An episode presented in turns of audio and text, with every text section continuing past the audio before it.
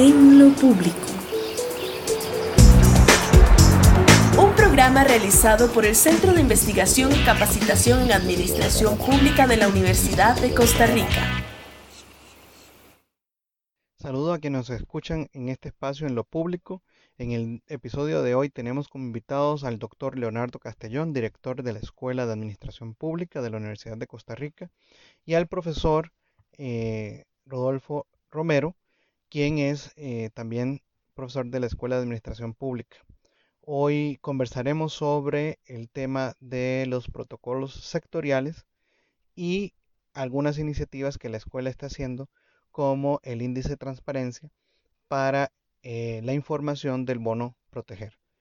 Eh, saludos Leonardo, me gustaría que nos comente cómo eh, se ha involucrado la Escuela de Administración Pública en esta iniciativa de generar protocolos sectoriales para lo que es la vuelta, digamos, a la normalidad en no solo en el sector público, sino también en toda la actividad económica. Eh, gracias Orlando y gracias a las personas que, escuchan esta feliz iniciativa del CICAP de estas conversaciones. Fue una situación muy interesante, Orlando, porque eh, el Ministerio de la Presidencia, eh, con la necesidad de atender la directriz presidencial de desarrollar estos protocolos, pues empieza a hacer consultas y, nos, contacta nos contacta y con un feliz, eh, con un feliz suceso de que se logra generar un equipo de trabajo muy interesante, guiado por el profesor Rodolfo Romero, por el profesor Adonore Luis Fernando Salazar y nuestra asistente eh, Artavia.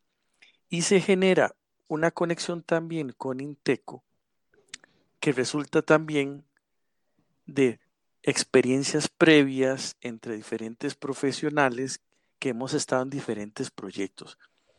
Y como la pandemia, como esta situación de emergencia, me parece que ha generado de las personas sus mejores ideales, sus eh, más eh, sanos y profundos sentimientos de aportar para resolver esta situación, pues se hace una muy bonita relación, Ministerio de la Presidencia, Escuela de Administración Pública, INTECO, para atender de manera precisa, en corto tiempo y muy efectiva, generar este insumo técnico de parte de la Escuela de Administración Pública y de INTECO para el Ministerio de la Presidencia, para los sectores y particularmente para aquellas personas físicas o jurídicas que necesitan y requieren regresar a la actividad económica eh, cumpliendo los lineamientos del Ministerio de Salud.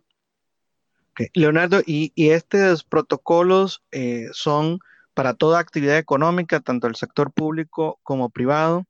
¿Y cuál es la importancia de que la ciudadanía eh, esté al tanto de esto y, y cómo también puede estar presente de que la actividad económica para poder volver a la normalidad debe de contar sí o sí con este tipo de protocolos? Los lineamientos de salud establecen que cualquier actividad económica, ¿verdad? post-COVID o durante la, pandemia, tiene que tener protocolos específicos de cómo se va a manejar el tema de la higiene, cómo se va a brindar el servicio, en qué condiciones, cómo se va a realizar eh, eh, la higiene del lugar y de las personas que, que van a acceder al servicio. Y entonces, em, esto nos incumbe a todo tipo de actividad. En el momento en que tengamos que atender una persona ajena a la organización y cualquier actividad que se realice dentro de la organización tiene que cumplir con los lineamientos de salud. Entonces, la manera de bajar, de aterrizar esos lineamientos de salud se hace a través de los protocolos, pero particular y específicamente procedimientos de cada cuánto tengo que limpiar, cuánto, cada cuánto tengo que realizar estos procesos de higiene, eh, de qué manera tengo que hacerlo, cuál es la distancia, cómo nos vamos a relacionar para que la actividad sea segura desde el punto de vista de salud. Pero además porque hay una normativa que tenemos que cumplir.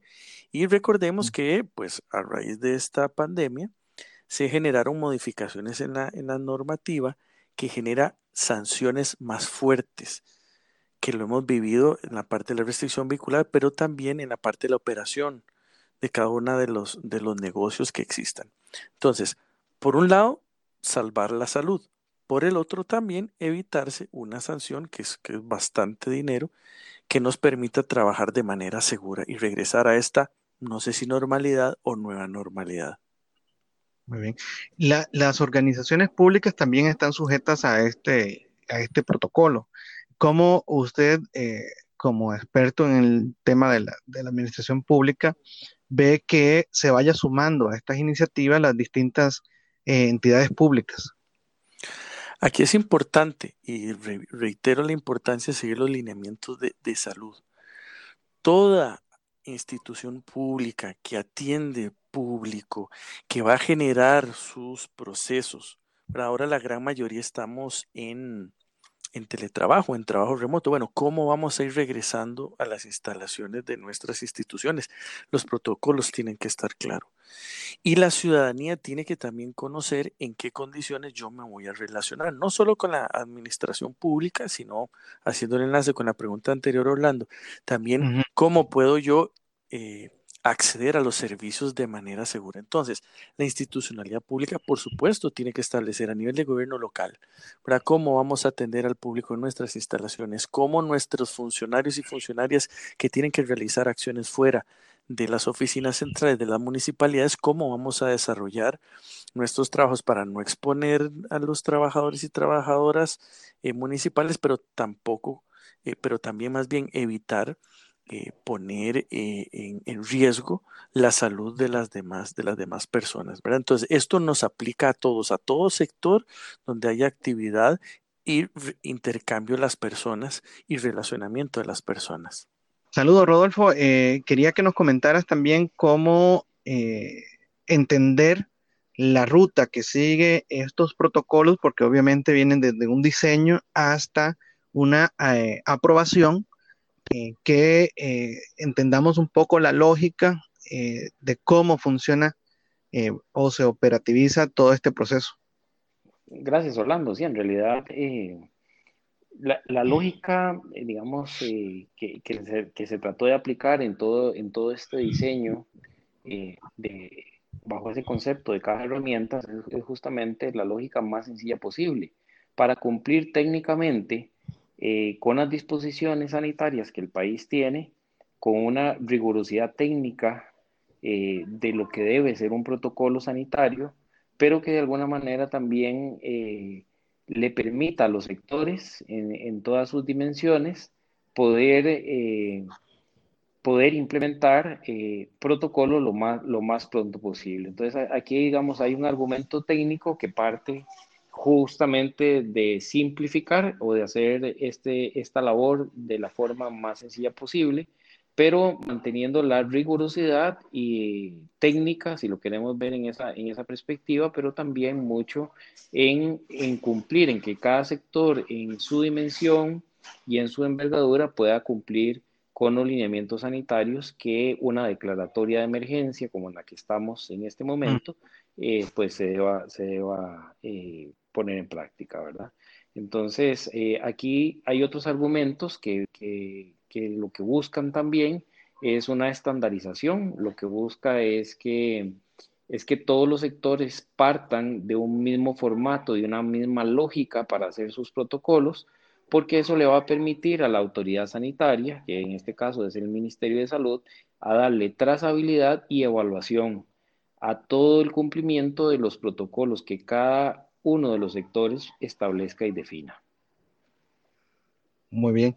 ¿Y eh, ¿cómo, cómo se inicia el diseño del protocolo? Bueno, en realidad el diseño del protocolo parte de, buscar las buenas prácticas de países que ya venían un poco más avanzados en toda esta lógica, digamos, de COVID-19, eh, de haber estado en un proceso de confinamiento, eh, inclusive más fuerte que el nuestro, y cómo a poco fueron eh, liberando eh, el accionar y las diferentes eh, actividades económicas que, que, el país tenía. tuvimos como referencia Singapur, tuvimos como referencia Japón, tuvimos como referencia España y tuvimos como referencia un poco Colombia, con algunas herramientas que la instancia normalizadora en esos países venía trabajando. Ese, ese fue un trabajo de investigación que, que hizo principalmente Inteco eh, y que compartió, digamos, ya en la dinámica del trabajo del equipo. Este, y ahí tomamos eh, lo mejor eh, y lo que nos podía servir en, en el contexto costarricense. Consideramos también mucho lo, lo, que definió la Organización Panamericana de la Salud, la Organización Mundial de la Salud como elementos de referencia y a partir justamente de todo ese acervo y esa referencia documental, construimos eh, este, este protocolo de protocolos, si lo queremos ver en esa perspectiva, eh, pero sin perder de vista cómo hacerlo de la forma más sencilla posible. Ahí el Ministerio de Salud insistió mucho en cómo en cómo hacer algo que fuera muy consistente, pero que a la vez fuera muy sencillo de comprender por todos y cada uno de los sectores. Entonces, pues ese era el reto y, y, pues con esa consigna fue que hicimos todo este proceso de diseño.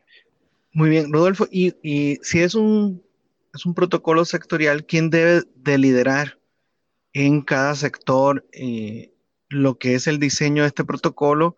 que lleve a la aprobación, ¿verdad?, de, todo el sector y que pueda implementarse de la manera correcta. Claro, eh, digamos, aquí es muy interesante la pregunta porque cada sector tiene sus liderazgos, ¿verdad? En ese, en ese sentido, los líderes naturales en cada sector pues se convierten en esos agentes que, que van a, permitir justamente la construcción del, del protocolo. Cada, cada, sector tiene, su, tiene sus dinámicas y sus formas eh, de, de trabajar pero aquí tal vez un ingrediente muy importante en la elaboración de estos protocolos es, es la posibilidad de, de hacer procesos de co-creación, ahora que, que, es un concepto que, que estamos eh, también desarrollando y aplicando mucho, ¿verdad? El, el, el trabajo colaborativo. Eh, significa que, que, esto no es que alguien del sector lo va a construir, lo va a hacer solo desde su perspectiva, desde, desde su visión. Aquí la idea es que ese liderazgo que, que, se ha desarrollado en los diferentes sectores también permita un trabajo participativo donde muchas opiniones confluyan y que al final el protocolo sectorial que se elabore pues tenga el criterio y las perspectivas de diferentes actores y actrices, por eso lo hemos planteado un poco en esos términos, para que esto pueda eh, funcionar y tenga una más fácil aceptación y más fácil implementación en el momento en que cada sector pueda eh, liberar, digamos, sus, sus actividades productivas. ¿Cuánto tiempo debe tardar desde que se diseña a hasta el momento que se aprueba el protocolo para entrar en funcionamiento? No, en realidad no hay un tiempo definido. Así como podríamos comenzar ya a construir un protocolo, podría estar listo mañana. Eh, el asunto acá es que, es que realmente el sector esté convencido que el proceso que llevó la construcción justamente ha sido participativa y es consistente con las necesidades del sector, pero que también cumple los lineamientos sanitarios que rigen hoy en día en, nuestro país. En realidad no hay un tiempo establecido y más bien las herramientas o la caja de herramientas sobre la cual hemos trabajado lo que busca es que se logre tener un protocolo sectorial de una manera eh, relativamente rápida. Muy bien, Leonardo. ¿Y, y la escuela cómo, cómo, está trabajando con todo este tema de la pandemia? Y, y, sé que este es uno de los aportes importantes y qué otras cosas está haciendo la escuela en estos momentos. Sí, gracias, Orlando. Ve, cuando se dan ya los primeros lineamientos del distanciamiento social y que debemos eh, atender nuestro trabajo de manera remota, inmediatamente procedimos a ponernos en modo virtualidad en los cursos y en, la parte administrativa. ¿Verdad? Y entonces, pues bueno, vos has visto que eh, las personas que nos escuchan de que la Universidad de Costa Rica ha seguido trabajando con brincos y saltos, pero me parece que en, un balance eh, hay un resultado, un resultado positivo. Y la Universidad de Costa Rica en general ha cumplido su razón de ser y ha atendido de las más diversas formas apoyo al gobierno y a la ciudadanía en este tema de la pandemia. Y yo quiero comentarte otra feliz iniciativa que, en la que hemos estado como Escuela de Administración Pública. A finales del año anterior, un grupo de ciudadanos y ciudadanas deciden poner un recurso de amparo ante el Ministerio de Hacienda porque no querían darle la información de los grandes contribuyentes que reportaban ser utilidad o pérdida. Y a partir de ahí, Cuando ya logran que la Sala Constitucional les dé la razón y obliga al Ministerio de Hacienda a dar esta información, se genera una iniciativa bien interesante, que es el Observatorio Ciudadano de Transparencia Fiscal. En aquel momento, la Escuela de Ciencias Políticas, la Escuela de Sociología, la Escuela de Administración Pública empezamos a apoyar, inclusive se logró un relacionamiento con la Vicerrectoría de Acción Social. Bueno, continuado, continuó este grupo de personas trabajando y cuando el gobierno anuncia la creación del bono proteger, estas personas inmediatamente centran su atención ahí y dicen, a nosotros nos interesa que ese dinero se aplique como debe ser, que hay que, la, la obligación de nosotros como ciudadanía es velar porque los recursos públicos se ejecuten como corresponde y deciden realizar una investigación, un estudio sobre la información que van a colocar del bono proteger. Y precisamente, pues la escuela les ha brindado el apoyo técnico y se creó el índice de transparencia de la información del bono proteger, siguiendo una estructura muy similar al índice de transparencia del sector público que el CICAP desarrolla junto con la Defensoría de los Habitantes año a año. Entonces, tomando ese modelo, ese, ese proyecto exitoso del, del CICAP, pues entonces se genera este índice de transparencia que al 30 de junio ya se hizo la primera medición. Porque toda la información que el decreto que crea el bono proteger establece esté disponible en formatos abiertos. Se establecieron 61 variables que se están revisando en cinco ejes específicos de información del presupuesto, de las personas beneficiarias, de la información laboral que emite el Ministerio de Trabajo y Seguridad Social, de la información administrativa y normativa y los procesos de transparencia.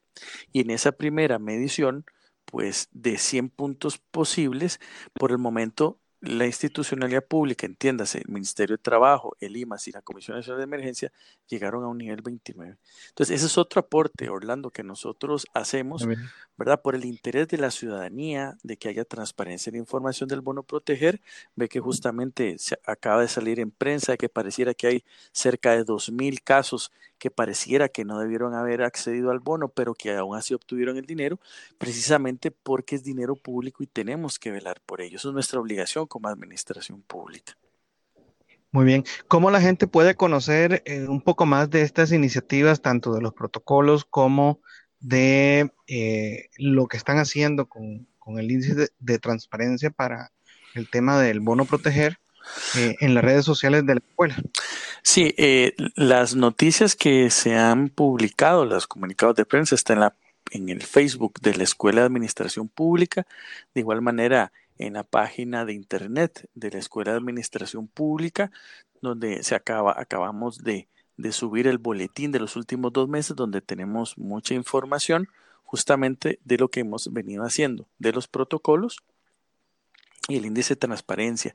En el caso de los protocolos, la información está en la página web del Ministerio de la Presidencia, está también en la página web del Instituto Técnico de Normas, eh, perdón, Instituto de Normalización Técnica de Costa Rica, INTECO, y en la página del COVID-19.go.cr, ahí ustedes pueden encontrar esta información, que en una de tus preguntas, Orlando, yo quiero resaltar la importancia de que la ciudadanía esté atenta, de que la ciudadanía también comprenda su responsabilidad, de que no solamente debemos atender los lineamientos de salud, sino que también debemos exigir a los lugares donde vayamos que se cumplan los procedimientos, que se cumplan los lineamientos de salud para salvaguardar la salud de todos nosotros y eh, colaborar con lo que el Ministerio de Salud nos pide que hagamos. Bueno, muchas gracias Leonardo por la participación y, Rodolfo, eh, porque es importante tener informada a la eh, ciudadanía sobre estos temas tan importantes y relevantes para el país. No, agradecerte, Orlando, este espacio. Felicito nuevamente esta nueva manera de relacionarnos con las personas a través de esta, de esta vía que el CICAP está implementando con estos podcasts y lo que ocupen y requieran, estamos para servirles. Muchas gracias. De mi parte, igual, Orlando, creo que eh, son iniciativas importantes que nos definen nuevas formas eh, y nuevas lógicas de, trabajo y de comunicación. Eh, éxitos en, todo este, este trabajo y, me parece importante que la escuela pues siga desarrollando y, siga incidiendo en, la dinámica del país de una manera muy positiva y, en lo que podamos seguir apoyando y aportando pues así debe ser. Muchas gracias. Bueno, muchas gracias y le invitamos a seguir las redes sociales del Centro de Investigación y Capacitación de Administración Pública, CICAP, de la Universidad de Costa Rica. Hasta la próxima. En lo público. Un programa realizado por el Centro de Investigación y Capacitación en Administración Pública de la Universidad de Costa Rica.